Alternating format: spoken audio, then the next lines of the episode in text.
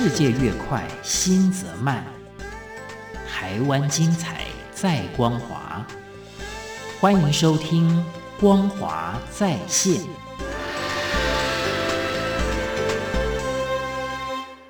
各位亲爱的听众朋友，您好，欢迎您再一次的收听《光华在线》，我是李正纯。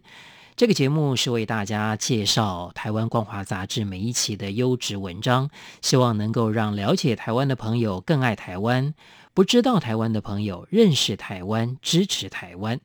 那今天要分享的这篇是刊载于光华杂志二零二一年十二月号的《翻山越岭捍卫山林》，文章的作者是刘亭均。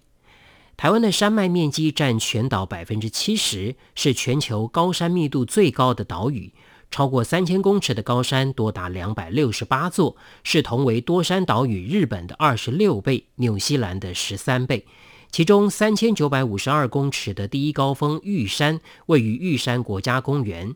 山龄五百万年；三千八百八十六公尺的第二高峰雪山则划入雪霸国家公园。两座高山型国家公园分处南北，各具使命。高山型国家公园肩负着保护台湾特有森林生态和历史遗迹，以及提供民众娱乐与研究的责任。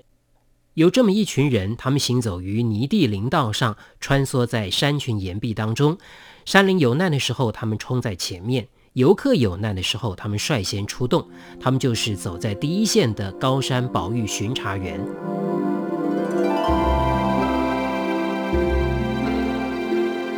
一九八五年，玉山正式成立，十万多公顷的面积涵盖了全台湾三分之一的百岳，吸引台湾乃至来自全球各地无数登山爱好者前来。区内海拔从三百公尺到三千九百五十二公尺，林相原始多变，水脉丰沛，是台湾森林生态宝库。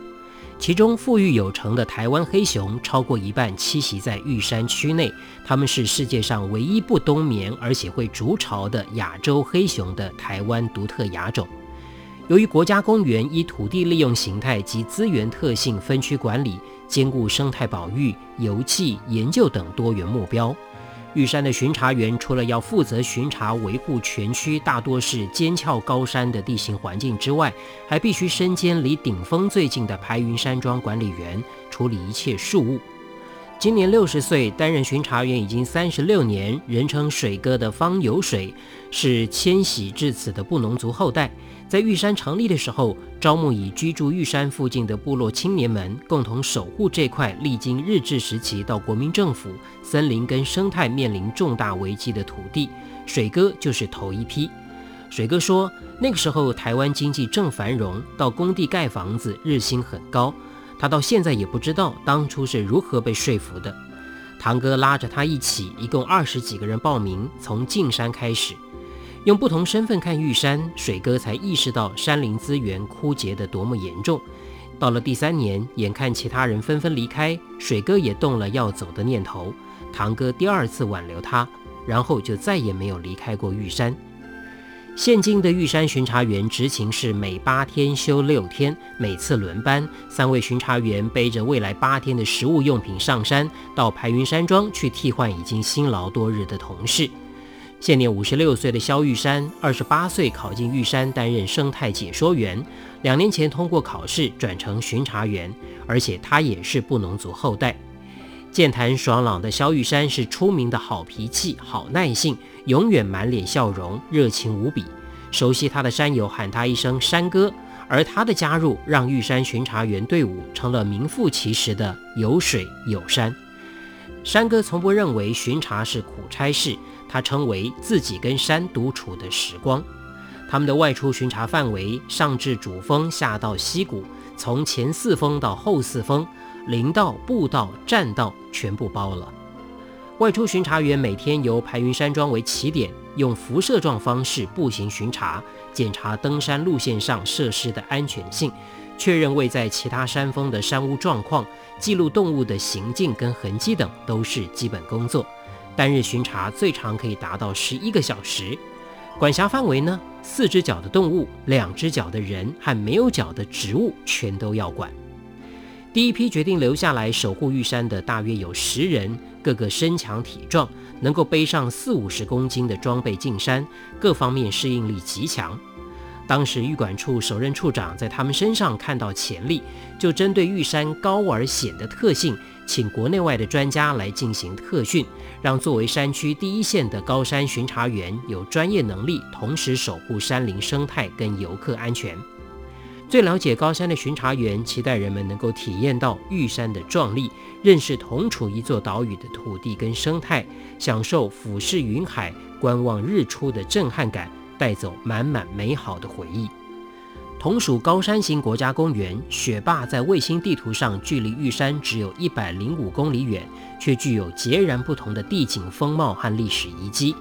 雪霸地势富于变化。尽管面积比玉山少了大约两万多公顷，却仍然拥有五十一座三千公尺以上的高山，还包含圈谷、断崖、山褶皱和钟乳石等鬼斧神工的复杂景致。整体植物群落从低海拔阔叶林一直到温带高山苔原，孕育了台湾茶树、樱花钩吻鲑等冰河时期遗留的稀有动植物，还有台湾山崎、十多种特有鸟类、宽尾凤蝶及观雾山椒鱼等珍稀保育类动物。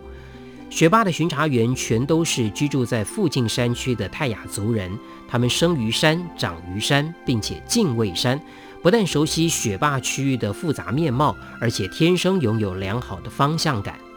对泰雅族而言，山里存在着神圣的祖灵，因此在入山前，巡查员都会依照传统习俗备上烈酒，用泰雅语朗诵一段祈祷文。大致上的意思是告知祖灵他们要进山了，请祖灵庇护这一趟平安。一九九二年成立的雪霸，目前区内只开放三个各具特色的游憩区域。西北角终日云雾缭绕的观雾区，东北角以武陵四秀出名的武陵区，以及位于西方能够完整看清圣棱线和雪山西棱线美景的雪见区。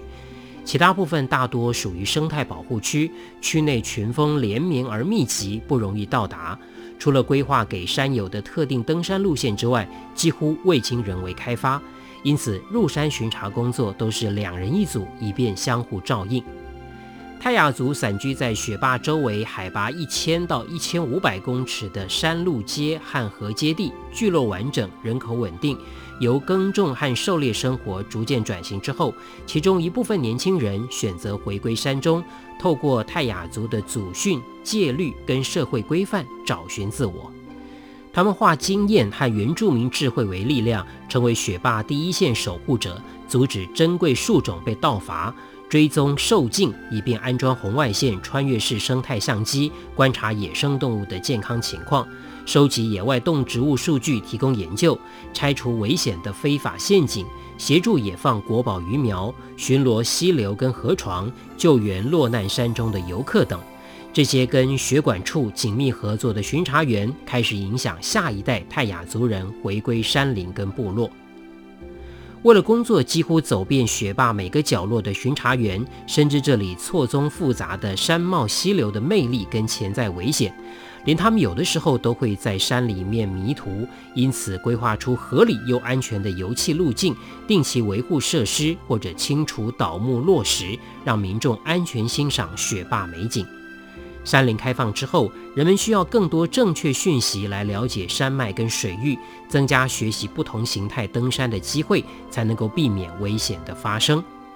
绝对的自由来自绝对的自律，自律行为跟无痕环境是每个准备要进入山林的人都应该抱有的基本尊重。自我负责的行为，才是人能够跟环境永续共生的解答。